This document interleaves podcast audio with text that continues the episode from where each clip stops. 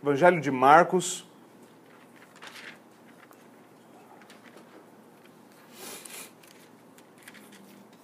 Nós deixamos o nosso texto na última semana no versículo de número 20 e hoje nós o retomamos então no versículo 21. Marcos, versículo de número 21, capítulo 1, versículo de número 21. Nós nos estenderemos até o versículo de número 34 nessa noite. Nós vimos que nós estamos, depois do pequeno prólogo de Marcos, nós estamos nesse primeiro grande ato. E eu tenho falado então de como o livro de Atos é dividido de uma forma como, de uma certa forma como um, um drama em três atos distintos.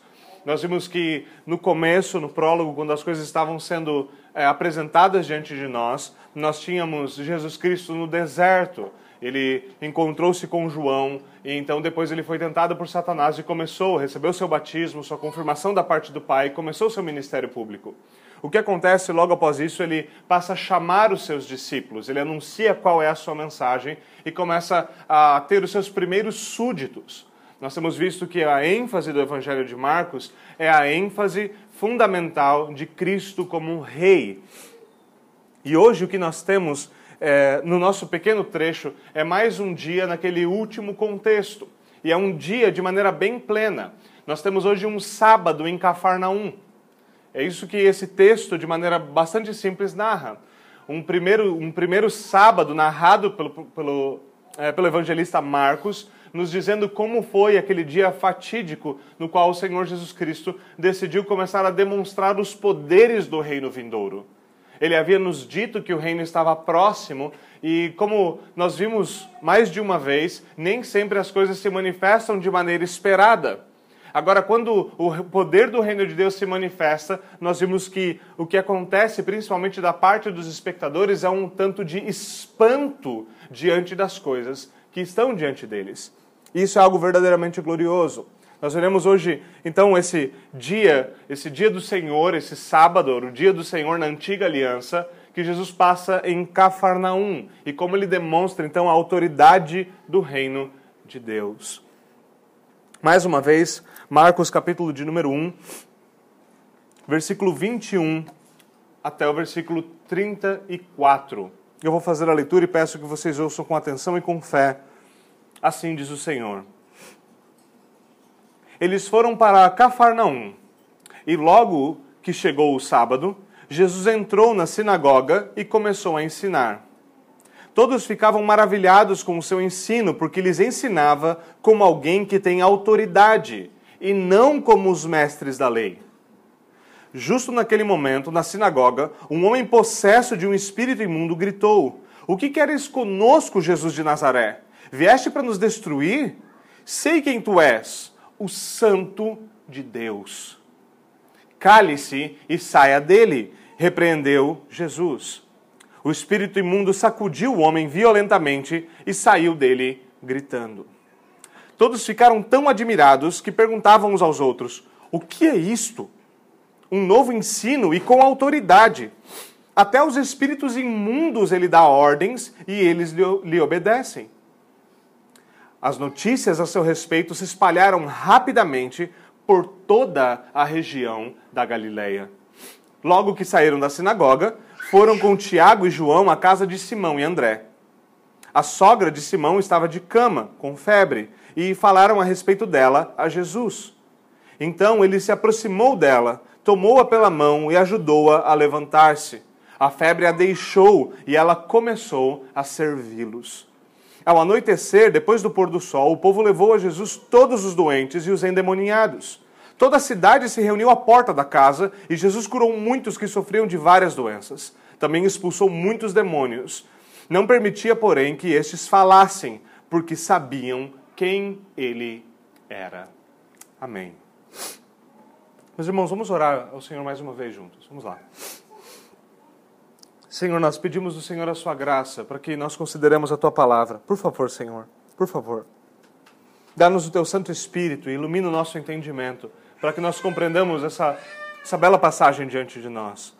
Por favor, Senhor, ajuda-me a ser fiel no anúncio da tua verdade, para a tua glória e para o bem do teu povo. É o que nós oramos em nome de Jesus Cristo. Amém. Mais uma vez, meus irmãos, nós estamos nesse primeiro ato, então, do drama marcando, essa narrativa, nesse dia, ela flui naturalmente de um sábado de manhã, quando Jesus Cristo, ele desperta muito provavelmente com os seus é, discípulos e diz, bom, é dia do Senhor e nós devemos guardar o dia do Senhor de maneira adequada. É muito interessante que o Senhor do dia do Senhor também guardou o dia do Senhor. E a narrativa, então, desse dia peculiar, desse sábado peculiar, é muito curiosa para nós. Esse é um pequeno dia que Marcos usa para nos dar uma amostra das coisas que estavam acontecendo no começo do ministério de Jesus. E ele tem bastante coisas é, significativas no seu acontecimento. A primeira coisa que nós vemos necessariamente é a autoridade do reino de Deus demonstrada, a autoridade do próprio Deus demonstrada em Jesus Cristo. Como Deus e homem, Jesus Cristo se apresenta então, ele adentra a sinagoga e, como era de costume, ele é, é recebido para pregar. Jesus Cristo está agora na região de Cafarnaum, ele ainda encontra-se na Galileia. Cafarnaum é uma cidade, é uma adaptação do, de um nome hebraico, era a aldeia de Naum, possivelmente uma referência ao profeta do Antigo Testamento. Essa era uma cidade à beira-mar, possivelmente ainda a mesma cidade na qual ele chamou os discípulos. Nós vimos que a casa de Simão e Pedro era ali, na sinagoga que ficava em Cafarnaum, próximo da sinagoga em Cafarnaum. E o que acontece então é que Jesus, naquela região, ele passando o sábado com seus discípulos, ele os chama e eles vão necessariamente então à sinagoga, o lugar onde era comum o povo de Deus no Antigo Testamento se reunir para ouvir a leitura e a explicação da palavra de Deus. Talvez muitos de nós achem isso bastante peculiar, mas a ideia e a estrutura da igreja cristã que nós temos no Novo Testamento é muito similar à ideia da sinagoga no Antigo Pacto. E é essa mais ou menos a realidade que nós temos apresentada diante de nós. O primeiro versículo nos diz que eles, estando em Cafarnaum, eles chegam ao dia de sábado e ele entra numa sinagoga e passa a ensinar. Uma das coisas bastante significativas sobre a narrativa de Marcos é a seguinte: embora Marcos fale, e talvez ele dê vários exemplos sequenciais das coisas que aconteciam no ministério de Jesus, a ênfase fundamental de Marcos é em Jesus Cristo como aquele que ensina, como aquele que anuncia o Evangelho.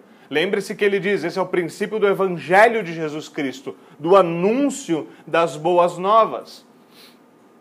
Marcos não nos dá o trecho que Jesus Cristo estava explicando, ele não nos diz exatamente o que estava acontecendo, mas ele nos dá um detalhe bastante significativo no versículo 22. Veja o que ele diz todos ficaram maravilhados com o seu ensino, porque lhes ensinava como alguém que tem autoridade e não como os mestres da lei. Agora veja, os mestres da lei eram os PhDs em teologia dos dias de Jesus Cristo. Eles eram os escribas e os homens doutos na lei de Deus.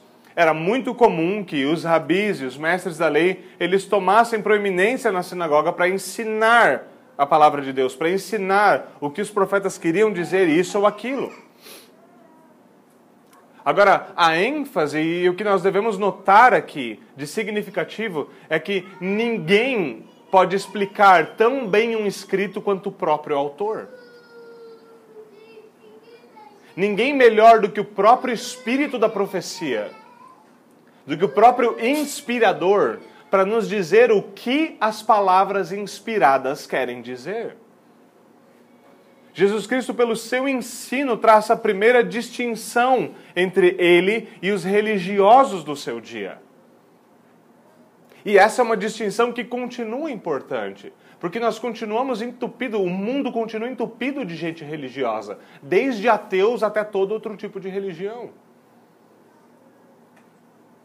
E a realidade é que Jesus Cristo se apresenta então, ele passa a ensinar, e a palavra então eles ficam maravilhados, eles ficam chocados com o ensino de Jesus Cristo.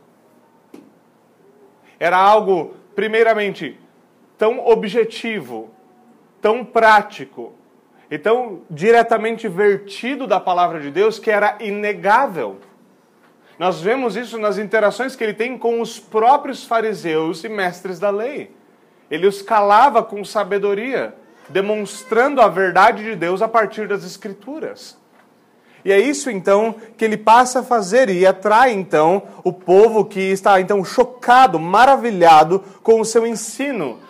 O seu ensino, o centro daquilo que choca o povo é o que? Ele ensina como quem tem autoridade. É muito curioso que isso aconteça e Marcos narre isso antes dos dois grandes acontecimentos que estão por vir.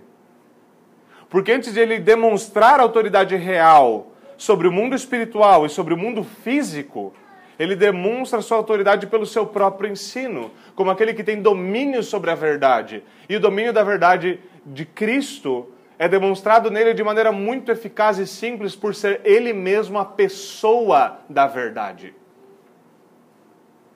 É muito comum nós pensarmos em verdade como um tipo de conceito filosófico robusto e que deve ser cuidadosamente definido, mas o próprio Senhor Jesus Cristo nos lembra que a verdade é pessoal. Ela não é abstrata, ela não é um conceito metafísico. A verdade é uma pessoa. A verdade se fez carne e habitou entre nós. E é necessário que nós conheçamos a verdade e só se pode conhecer a verdade conhecendo a pessoa da verdade.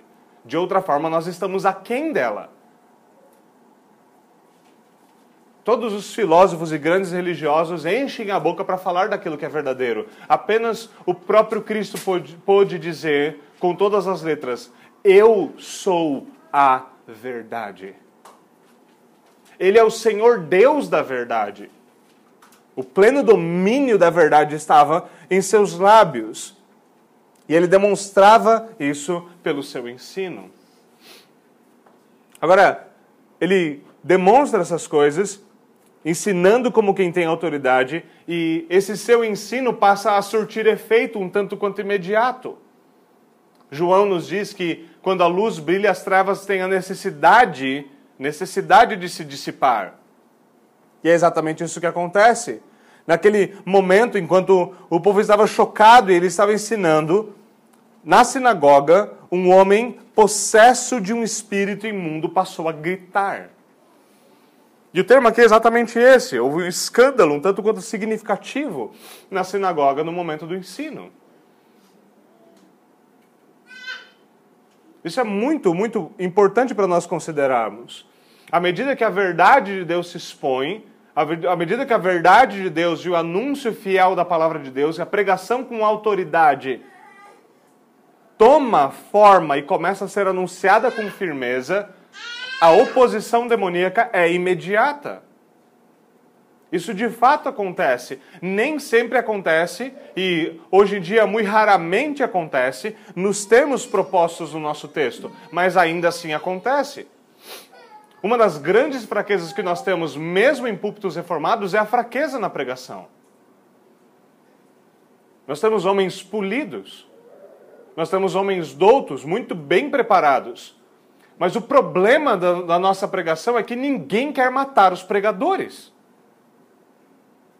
Essa já foi uma realidade muito diferente como por exemplo nos dias de William Farrell, o grande amigo de Calvino, quando ele saía para pregar e voltava com um tiro, porque tentaram matar ele, porque ele estava pregando o evangelho.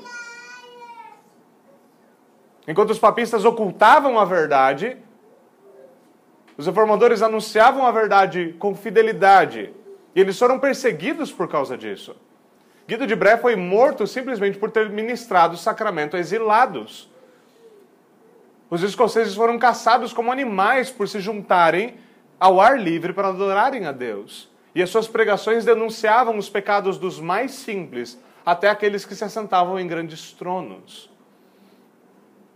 A verdadeira pregação do Evangelho, se ela é feita com autoridade, ela confronta o pecado. E ela deve confrontar o pecado. E ela se levanta contra tudo aquilo que se levanta contra Deus.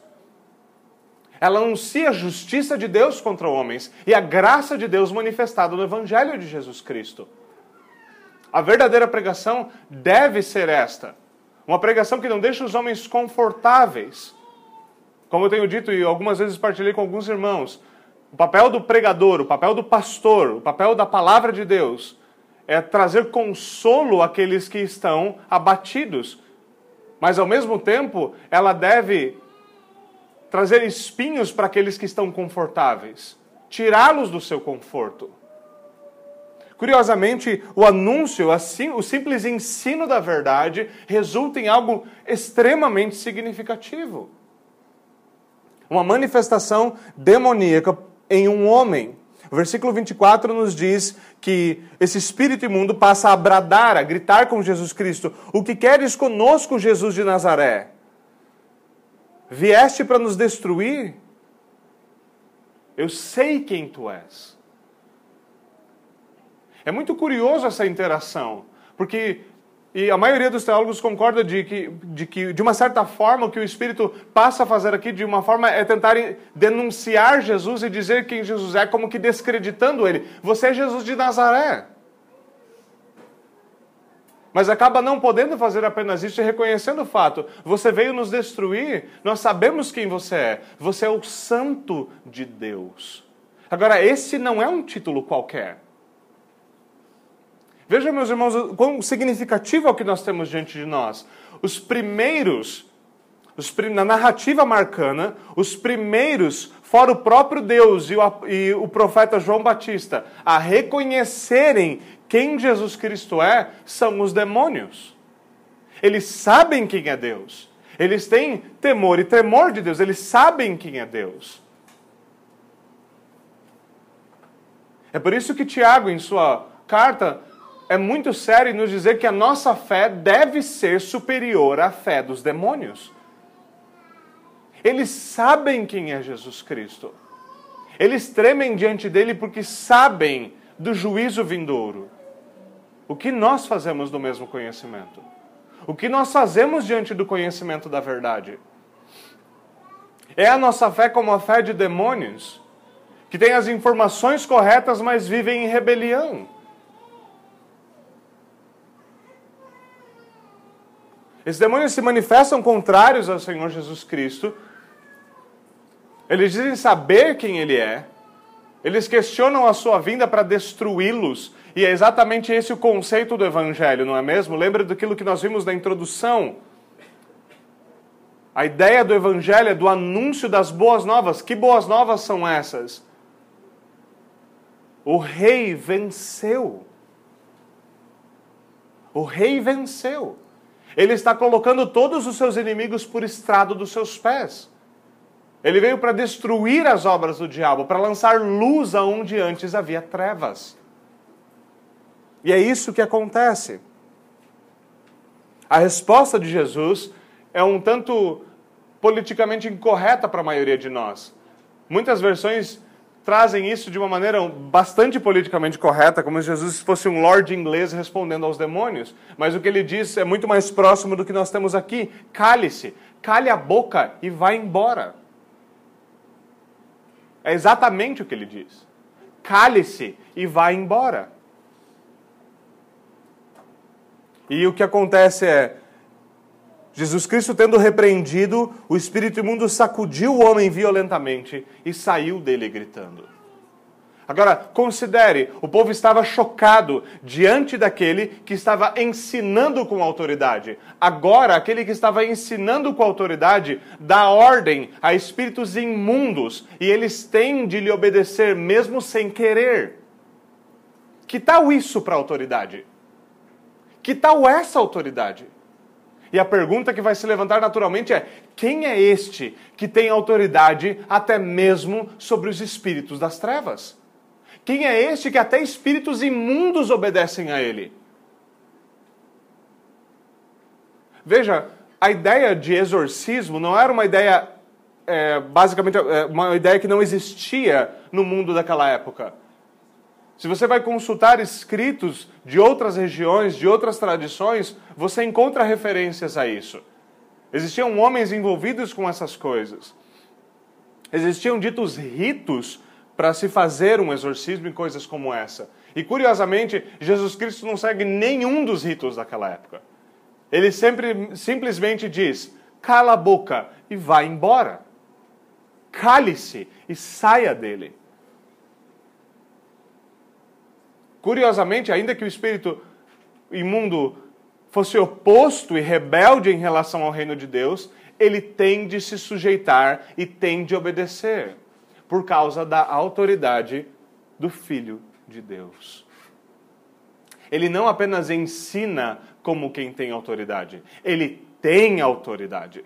E ele não tem autoridade somente sobre o ensino, ele tem autoridade sobre o reino espiritual, sobre espíritos imundos, sobre as coisas invisíveis, sobre anjos e demônios.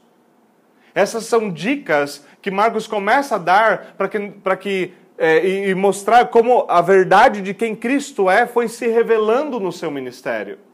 E para que nós possamos perceber que, de fato, aquilo que ele anunciou no, no começo do seu capítulo seja provado como fatual. Ele é o Filho de Deus. Quem é este que tem poder de tal forma e tal autoridade? O Filho de Deus. Todos ficaram tão admirados que perguntavam uns aos outros: Mas o que é isto? Esse não é um trocadilho infame, é simplesmente o que eles estavam perguntando. O que aconteceu? O que acabou de acontecer?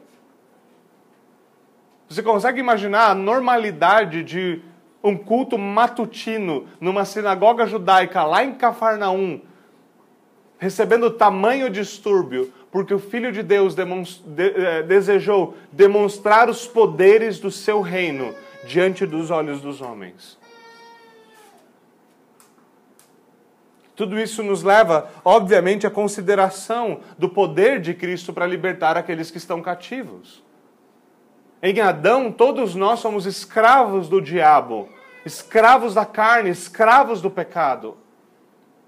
De quem vem o poder e aonde se encontra a autoridade para que sejamos libertos dos nossos pecados, libertos da escravidão ao diabo e possamos servir ao Senhor nosso Deus em liberdade?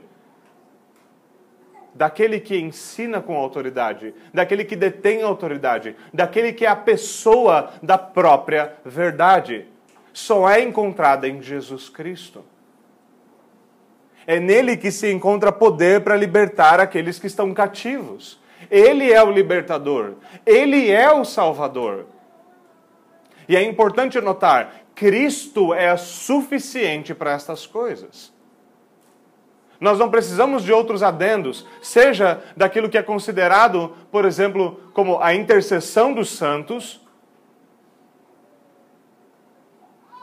seja daquilo que os evangélicos têm substituído, muitos evangélicos, principalmente aqueles mais místicos, têm substituído como, por exemplo, as famosas quebras de maldição e curas espirituais e curas interiores. Curiosamente, muitos dos evangélicos adoram atacar pedra nos católicos romanos. Eles não se percebem, não se apercebem de como eles caem no mesmo pecado e na mesma blasfêmia quando eles ousam acrescentar algo à obra de Cristo. Você creu em Cristo, e se você creu em Cristo, você foi unido a Ele, você foi salvo. Mas mesmo tendo sido salvo, você ainda pode ser uma pessoa que é dominada por demônios. Mesmo que você pertença a Jesus Cristo, você talvez ainda possa até mesmo ser endemoniado. Você precisa fazer quebras, quebras de maldição. É o que muitos evangélicos dizem por aí. É o que muitas pessoas têm praticado.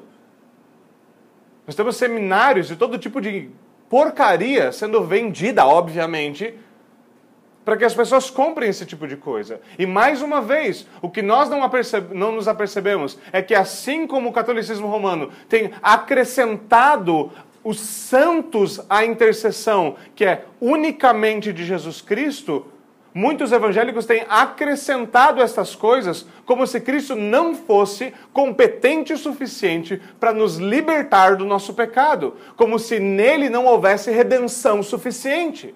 Então, algo é acrescentado a Cristo. E, meus irmãos, se Cristo não é suficiente, nós estamos perdidos. Se este Cristo, a quem os próprios demônios se submetem, não é suficiente para nos libertar, ninguém o será. Se ele não pode nos salvar, se ele não pode libertar-nos dos nossos pecados, ninguém o fará.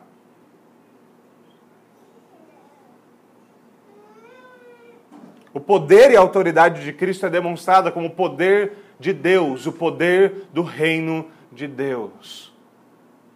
Então, aquele sábado que talvez muitos esperavam que seria apenas mais um dia do Senhor ordinário, se torna então num dia bastante significativo. O que é isso? Um novo ensino com autoridade. Até os espíritos imundos ele dá ordens e eles lhe obedecem. O que é isso? Quem é este? Quem é este? E o versículo 28 nos diz: As notícias a seu respeito se espalharam rapidamente por toda a região. Jesus Cristo já estava no seu ministério há algum tempo e, naturalmente, ele já estava começando a ficar mais conhecido. Desculpe. E agora, com esse tipo de acontecimento, novamente, o seu nome cai na boca do povo. Ele passa a ser ainda mais conhecido. As pessoas começam a considerar a seriedade daquilo que está diante deles.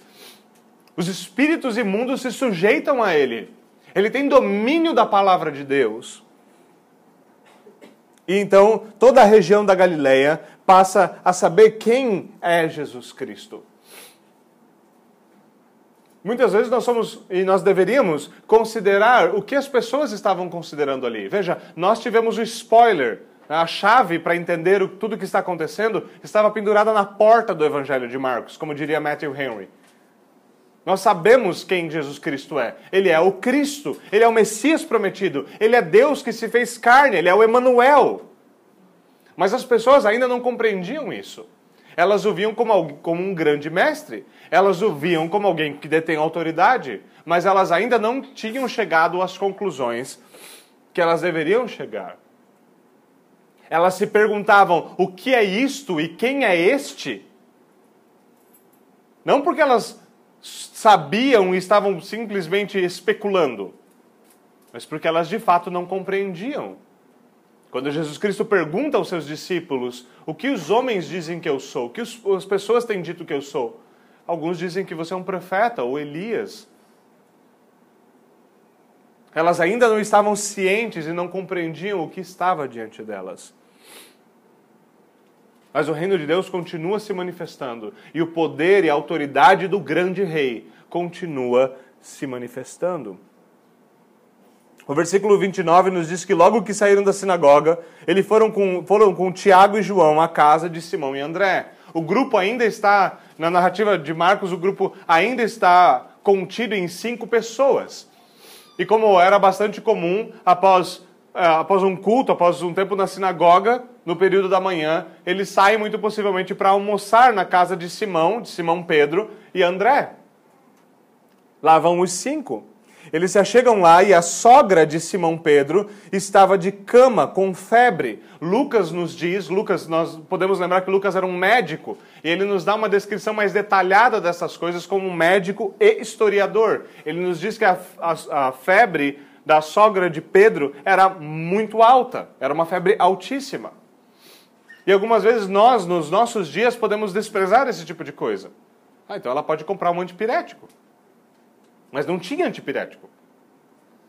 Ela não tinha um hospital com a nossa tecnologia disponível.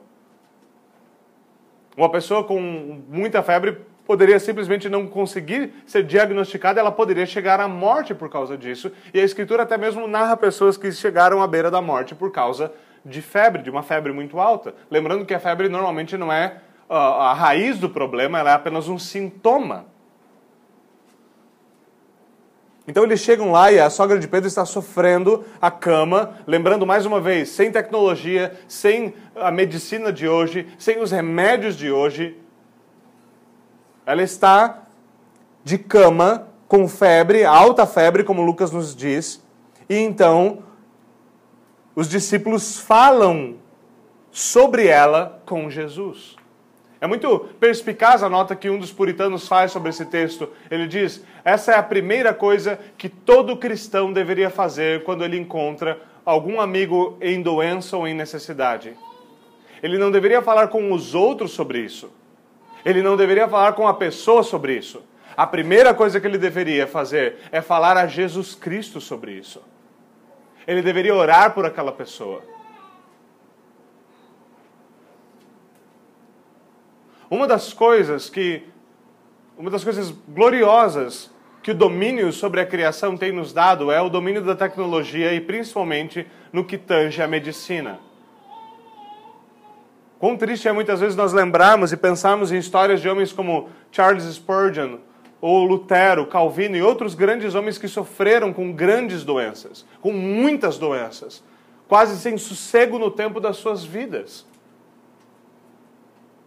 E saber que hoje as suas vidas teriam sido muito mais confortáveis do que foram à época.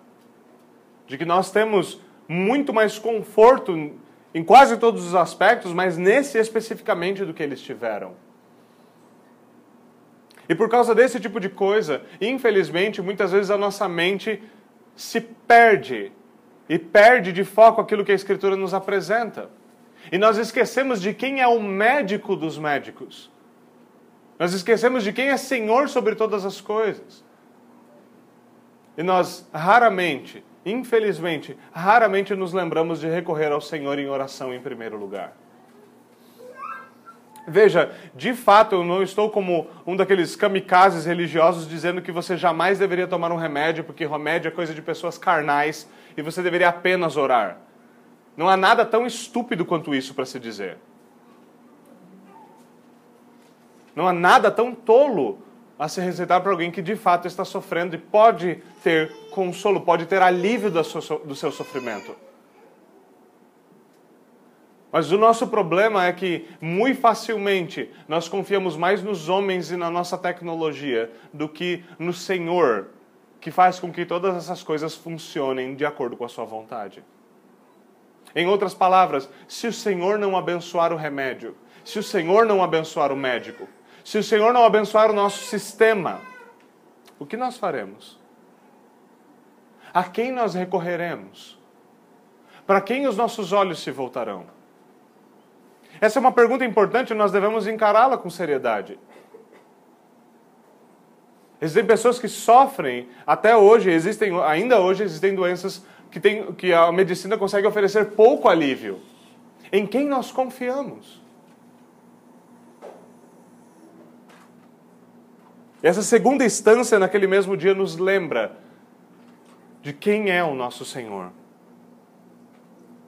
Essa mulher encontrava-se de cama os discípulos falam sobre ela com Jesus e dizem, contam a Jesus a realidade dela. E então Jesus Cristo se aproxima dela, toma ela pelo, pela mão e ajuda ela a levantar-se. Instantaneamente, a ideia que o texto nos dá, a febre a deixa e ela passa a servi-los. Mais uma vez, num caso de febre, é muito difícil nós imaginarmos o que aconteceu, porque nós não damos muito valor para esse tipo de coisa. Mas se você já teve febre alta o suficiente, você sabe muito bem que não é imediatamente que você se levanta e passa a fazer as coisas com ânimo. Mesmo nos nossos dias com a nossa tecnologia, isso tomaria algum tempo de recuperação. Mas o que o texto nos diz é como se ela simplesmente tivesse levantado da cama depois de um bom descanso e ela passa então a servir os discípulos e o próprio Senhor Jesus Cristo. O que nós temos, obviamente, diante de nós é uma cura. O Senhor a curou instantaneamente, milagrosamente, e o Senhor continua a curar. O Senhor usa basicamente dois métodos. Um deles é imediato, como o que acaba, acabamos de ver, e o outro deles é mediato, o Senhor pode curar usando a medicina, usando médicos, usando tratamentos. E quando essas coisas funcionam, quem é o Senhor da cura é aquele que criou todas as coisas, incluindo os homens com capacidade de desenvolverem tais coisas. E a outra forma é imediata. Essa forma imediata nós costumamos a chamar de um milagre. É algo que não foi usado um determinado meio para aquilo acontecer. A febre deixa essa mulher e ela passa a servir.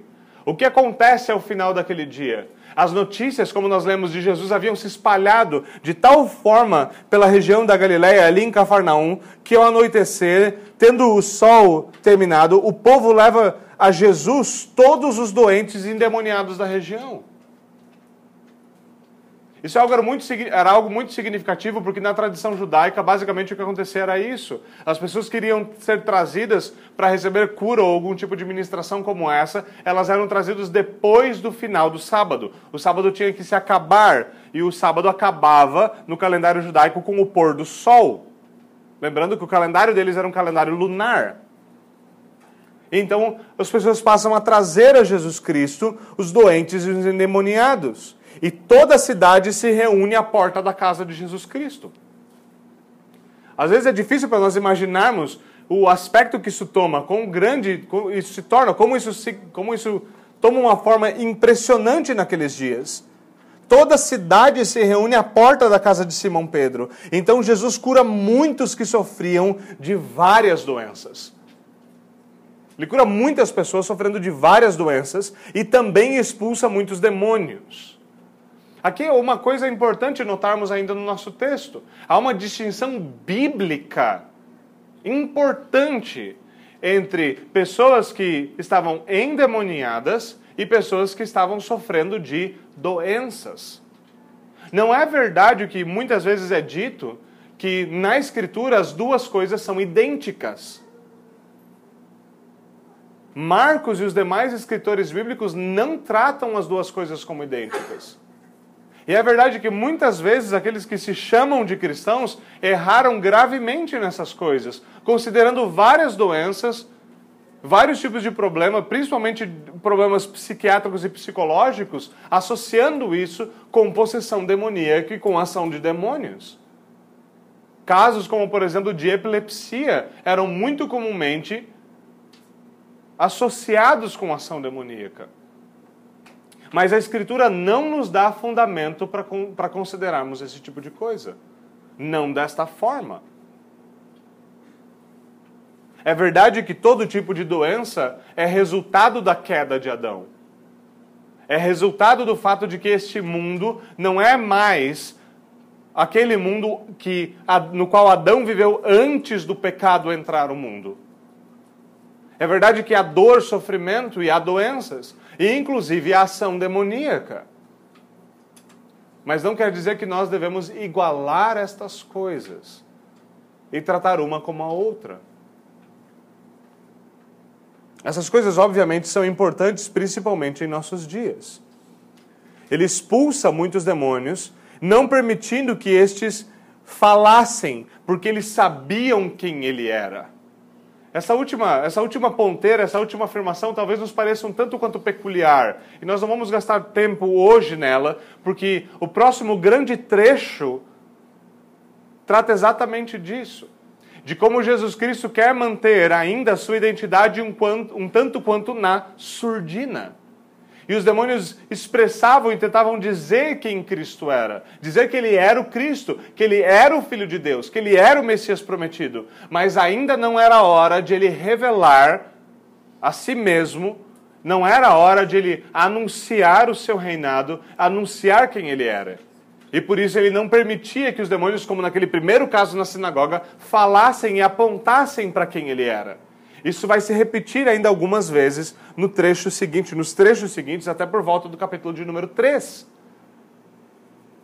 Jesus Cristo cura pessoas e diz a elas: não falem, não saiam por aí espalhando quem eu sou e o que eu fiz. Isso às vezes é curioso para nós, mas nós devemos entender isso no, no, no, contexto do ministério de Cristo e como ele está trabalhando para revelar estas coisas e para revelar o seu reino. Agora nós temos, obviamente, de considerar algumas coisas bastante práticas em relação àquilo que é colocado diante de nós. Nós temos a autoridade do reino demonstrada, nós temos o poder e a autoridade do reino de Deus sobre demônios e sobre doenças. Nós temos a afirmação cabal de que o Senhor é Senhor das coisas visíveis e das coisas invisíveis. De que Ele é Senhor sobre carne e espírito de que ele tem poder e autoridade sobre essas coisas. E nós devemos ser obviamente, os primeiros a reconhecer essa autoridade, a, a autoridade distinta de Jesus Cristo e de nos sujeitar a Ele. De recorrer a Ele nas nossas necessidades, quer físicas ou quer espirituais. De lembrar que o nosso socorro e o nosso refúgio encontram-se em Cristo. De que é a sombra das Suas asas que nós descansamos que nós não precisamos de parafernálias religiosas, de copos em cima de TVs, de santinhos ou de qualquer outro tipo de, é, de artefato religioso. Que nós devemos ir até Cristo. Que Ele é aquele que detém poder e autoridade. Que Ele é Senhor sobre todas as coisas que Ele é aquele que ouve as nossas orações e, mais importantemente, ainda como fala Hebreus, como nos lembra o autor de Hebreus, Ele mesmo intercede por nós, intercede em nosso favor junto ao Pai, porque Ele, melhor do que nós mesmos, sabe das nossas necessidades. Nós devemos lembrar quem é Senhor sobre a criação. Nós devemos lembrar quem é médico dos médicos. Nós devemos lembrar quem é Jesus Cristo e descansar nele. Quantas vezes nós passamos por dificuldades, às vezes físicas, às vezes espirituais, e nós gostamos de buscar alento em outros lugares. Nós gostamos de buscar socorro nos lugares errados. Nas palavras de Jeremias, nós gostamos de cavar cisternas que não dão água e depois nós ficamos surpresos que nós estamos com sede. E como Jesus Cristo bem disse, mas vocês não querem vir a mim e beberem da fonte que jorra para a vida eterna. Ele é aquele no qual encontra-se descanso. É Ele que nos convida dizendo: Vinde a mim, todos vós que estáis cansados e sobrecarregados, e eu vos darei descanso. E talvez alguém de nós possa dizer, mas nem sempre há pleno alívio na vida cristã.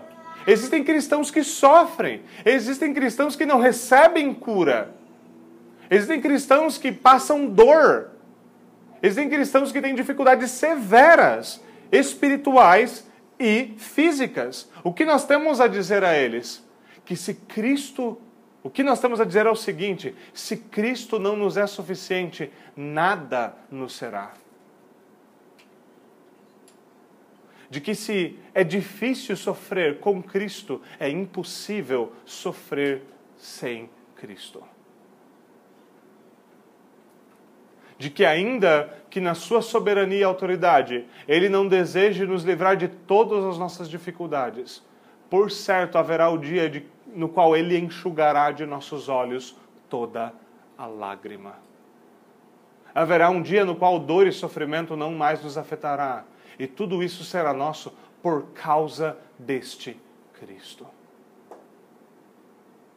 Que ainda que o alívio não seja imediato, que ainda que a dor persista, que ainda que a opressão seja difícil e profundamente nos afete, nós podemos descansar em Cristo, como descansaram aqueles que vieram antes de nós, como descansaram os próprios apóstolos que nós podemos voltar-nos a Cristo e repousar sobre Ele. Nós devemos recorrer primeiramente a Ele. Nós devemos fazer isso. Nós, como homens, devemos ajudar as nossas esposas a fazerem isso. Nós devemos ensinar os nossos filhos a fazer isto. Quando as coisas acontecem no nosso lar, o que nós fazemos? O desespero toma conta de nós nós nos perdemos, nós perdemos a perspectiva de vida, nós perdemos o rumo da nossa vida ou nós dobramos os nossos joelhos para que a situação se resolva mais rapidamente. Quando nós temos as nossas mulheres com dificuldades, nós as levamos e apresentamos ela diante do trono da graça. Quando os nossos filhos têm dificuldades, lutas e dores, nós os ensinamos que o primeiro bálsamo é aquele que corre no coração e que o frasco é facilmente acessível. Ele se chama oração. Basta que você dobre seus joelhos, eleve a sua voz a Deus. E se Ele não remover a dificuldade, Ele nos dará a força para passar por ela. Como diz o salmista, Ele passará conosco pelo vale da sombra da morte. Talvez não há um atalho ou um outro caminho a se tomar, mas Ele estará lá conosco. Essas são questões práticas e fundamentais para nós. É isso que nós devemos fazer praticamente: recorrer primeiramente a Cristo. Nós encontramos problemas financeiros e nós saímos pegando telefones, mandando e-mails, fazendo pedidos, reclamando do Estado e fazendo todo tipo de coisa. Mas nós não dobramos os nossos joelhos e recorremos a Cristo. Às vezes nós somos relapsos com a nossa saúde, relapsos com a saúde da nossa família, com as coisas da nossa vida. E quando o problema da nossa negligência nos alcança, nós somos os primeiros a pedir por consultas urgentes a médicos e os últimos a buscar o médico dos médicos em oração. Mais uma vez, meus irmãos, não é sobre não buscarmos ajuda, sobre não fazermos uso adequado dos meios dados por Deus. Não se trata disso. É legítimo que nós o façamos. Não é legítimo que nós nos esqueçamos quem é Senhor sobre todas as coisas, quem é Senhor sobre o seu povo. Não é legítimo que nós esqueçamos que a oração de um justo pode muito e é eficaz. Nós temos visto isso na vida de irmãos queridos, como, visto, como vimos, por exemplo, na vida do pastor Adriano, por quem nós oramos tanto, não foi mesmo? E apesar da, da, do grande susto e da grande surpresa, o Senhor se agradou em responder às orações do seu povo. A pergunta é: se o Senhor é aquele que responde orações, por que nós não oramos mais? Por que nós não recorremos mais a Ele? Por que não confiamos mais em Cristo? Segundo lugar, obviamente, como diz o apóstolo, como diz Tiago na sua carta, a nossa crença deve ser superior à crença dos demônios. Não basta que nós saibamos e digamos, Jesus Cristo é santo, ele é o Filho de Deus. Se nós continuamos vivendo em rebelião, em desobediência, nos opondo ao seu reino, nos opondo ao seu governo sobre nós. Não é suficiente que nós tenhamos informações precisas sobre Jesus Cristo. Não é suficiente que nós nos impressionemos com as doutrinas e com as confissões de fé. Não é suficiente que nós saibamos dizer a coisa certa. Nós sabemos Jesus Cristo é Jesus, é o de Nazaré, ele era santo, ele é o filho de Deus. Ele é verdadeiramente Deus e verdadeiramente homem, como diziam os nossos antigos credos.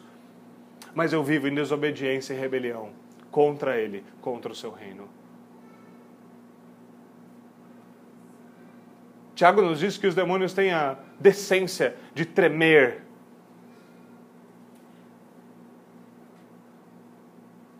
E nós precisamos ter a noção de quem é o nosso Deus e de quem é o nosso Senhor.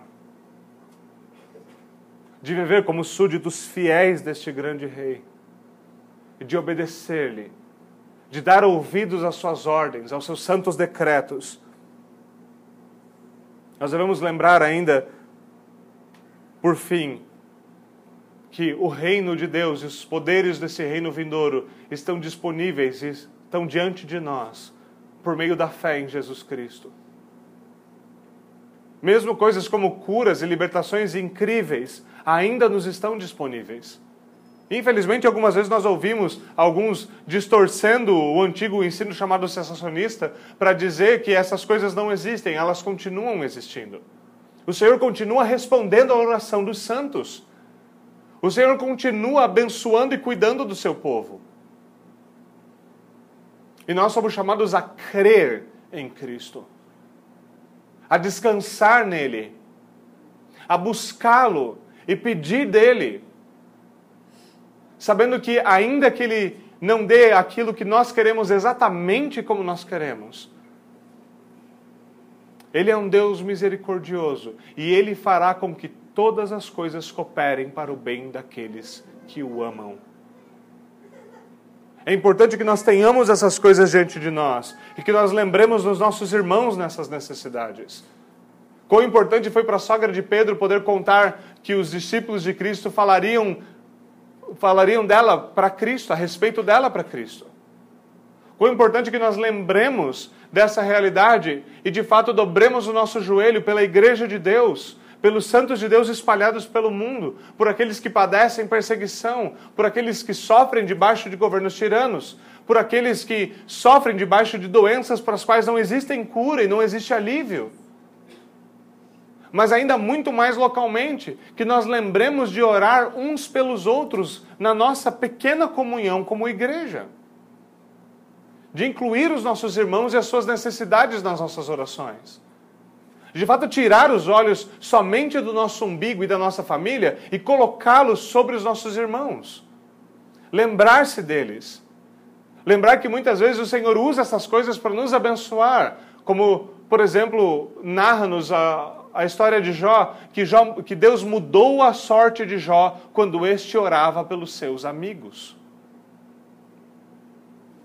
Não que essa, esta seja a motivação, eu oro pelos outros a fim de que Deus me abençoe, como que se eu estivesse jogando com Deus por tabela, mas para que de fato, em buscar o bem do nosso próximo, nós tenhamos nisso imediatamente uma bênção para que nisso o Senhor console o nosso coração. E lembrar que o Senhor recolhe as nossas orações, Ele ouve as nossas orações. Ele é o Senhor que responde às nossas orações. Que os poderes deste reino vindouro são demonstrados diante de nós, que eles estão disponíveis, que todas as bênçãos espirituais nas regiões celestiais são nossas pela fé por causa de Jesus Cristo. O que nós temos na nossa narrativa marcana, chegando ao nosso fim, ao fim do nosso sermão de hoje, o que nós temos no fim da nossa narrativa marcana é então Jesus Cristo se tornando um pregador um tanto quanto popular nos seus dias. Nós bem sabemos que não é assim que as coisas vão permanecer para ele. Popularidade é algo passageiro. E Jesus Cristo não luta de nenhuma forma para manter a sua popularidade. E como nós estamos vendo, ele não está também se esforçando para conquistá-la. Mas ainda assim, o reino de Deus é algo que não permanece silencioso por muito tempo. Porque ele choca os homens e ele transforma vidas. E é necessário que o reino de Deus, que a sua mensagem, que a pregação da sua verdade, que os seus poderes nos choque. E que pela graça de Deus nós também sejamos transformados. Vamos até o Senhor em oração.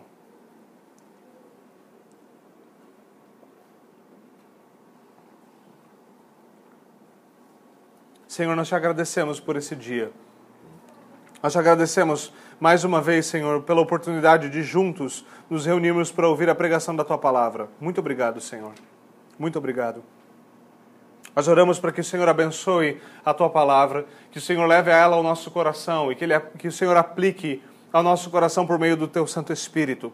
Por favor, Senhor, ensina-nos a orar, ensina-nos a confiar no Senhor, ensina-nos a confiar em Ti, Senhor, como o grande libertador, o grande médico, o grande Senhor sobre todas as coisas visíveis e invisíveis, aquele em quem a nossa alma pode descansar. Por favor, Senhor, é pelo que nós oramos em nome de Jesus Cristo. Amém.